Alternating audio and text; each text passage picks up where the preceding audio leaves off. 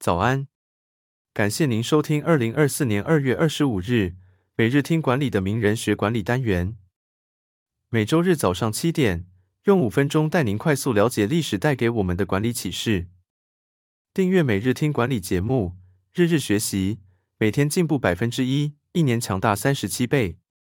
现在加入 Apple Podcast 付费订阅，每天不用五块钱，天天为你导读一本商管好书，使用技巧随学即用。今天带来的是司马迁最渴望追随的领导者——齐国丞相晏子的四个故事，解读真诚领导的真谛。进入二十一世纪，随着企业丑闻层出不穷，诚信问题也越发受到社会大众的重视。领导者如何通过自己的行为与言论，真实地表达内心，并对自我和他人坦诚相待，便成为一个当今管理者需要学习的能力。而这种能力便称为真诚领导。在这样的背景下，春秋时期齐国的丞相晏子被视为真诚领导的典范。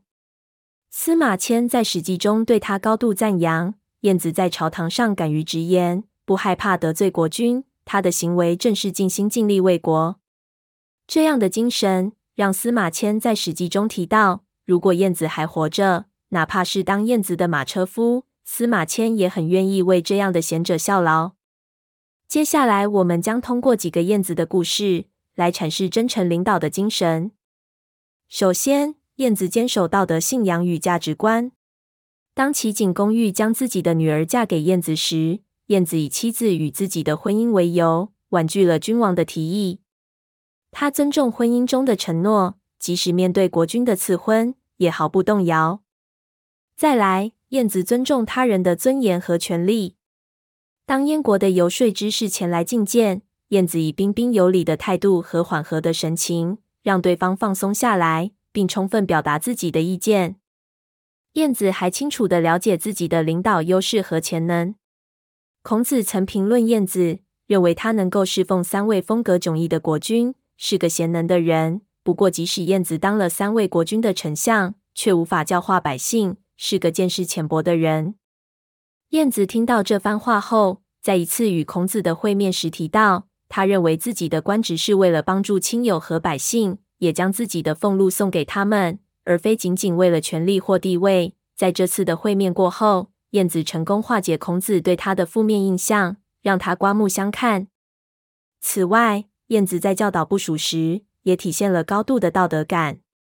当齐国的一名官员声称能令大地震动时，燕子以充满智慧的对话技巧，引导官员向君王说出实情，避免了对方因欺君之罪而遭受惩罚。在真诚领导的路上，以他人为中心的思考方式至关重要。燕子的故事展现了他对他人的尊重和同情，这些品质对于建立一个道德的组织氛围至关重要。同时，高情商也是真诚领导不可或缺的部分。晏子展现出对他人情绪的敏感和理解，这是建立真诚关系的基础。最后，真诚领导需要纯真的态度和良好的沟通技巧。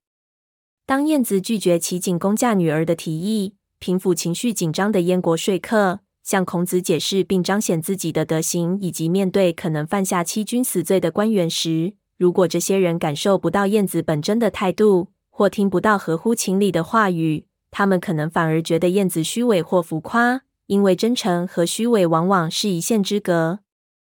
纵观燕子的生平和行为，我们可以看到一位真正实践真诚领导理论的古代领导者形象。他的故事不仅提供了道德领导的典范，也为当代领导者提供了宝贵的启示和借鉴。感谢您的收听。经理人也推出了全台第一个对话式 AI 职场教练 AI Coach，上线不到两个月。以协助全台上千位经理人解决管理痛点、职场大小疑问，期待您至经理人网站免费加入会员，无限提问。也诚挚推荐您订阅经理人电子报，我们会将每日播报的文章寄送到您的信箱。再次感谢您，祝您有个美好的一天。